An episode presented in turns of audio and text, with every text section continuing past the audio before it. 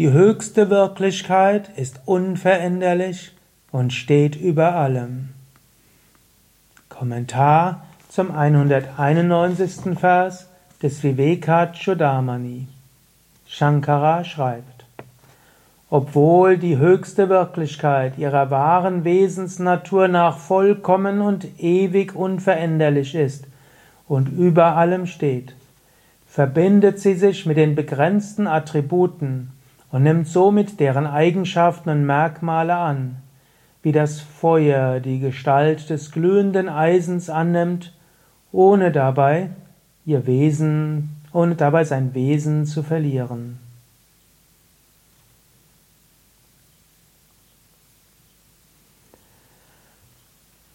Para, das Höchste, Svabhavat, ist seiner Natur nach. Sadaika Rupaha, Sada immer, Eka eins, Rupa einförmig, Eka Rupa eine einzige Gestalt. Avikari unveränderlich ist. In Wahrheit bist du ewig und unveränderlich. Mache dir das bewusst. Körper verändert sich, Psyche verändert sich, Emotionen verändern sich. Du selbst bist unsterblich und unvergänglich.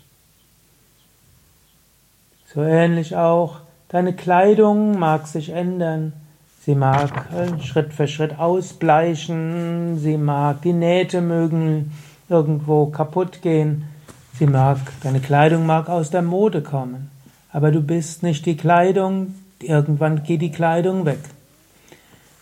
Dein Fahrrad mag langsam auch in die Jahre kommen, aber du selbst bist nicht dein Fahrrad.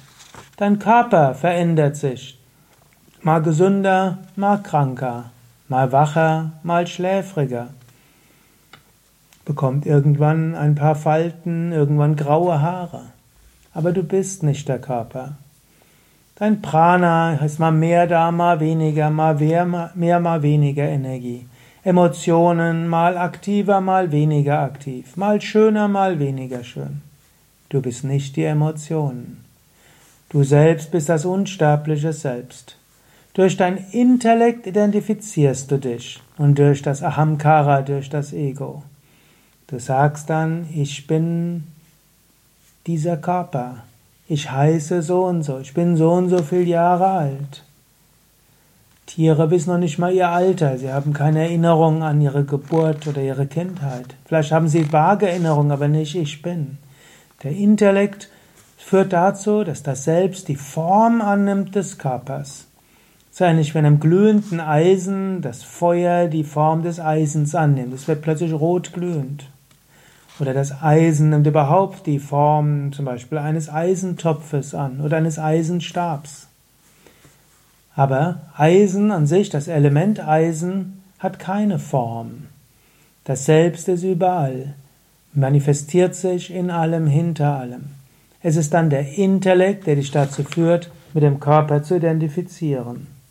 So sagt er, Paramatma, das höchste Selbst, Padi Sambandha. Sambandha wird verbunden mit Upadi, also mit den begrenzenden Attributen.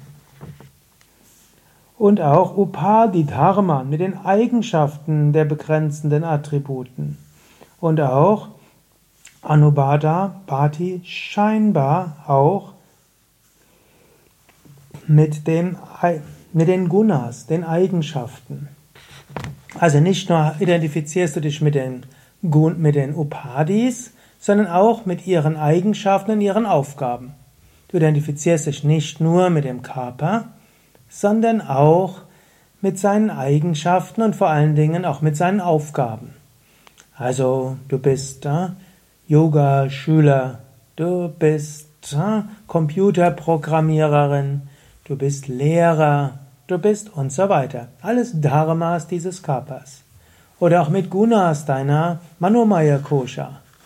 Ich bin ärgerlich, ich bin wütend, Rajas.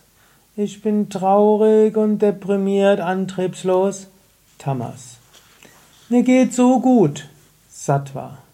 Du identifizierst dich mit Upadi, seinen Attributen, Eigenschaften und Aufgaben.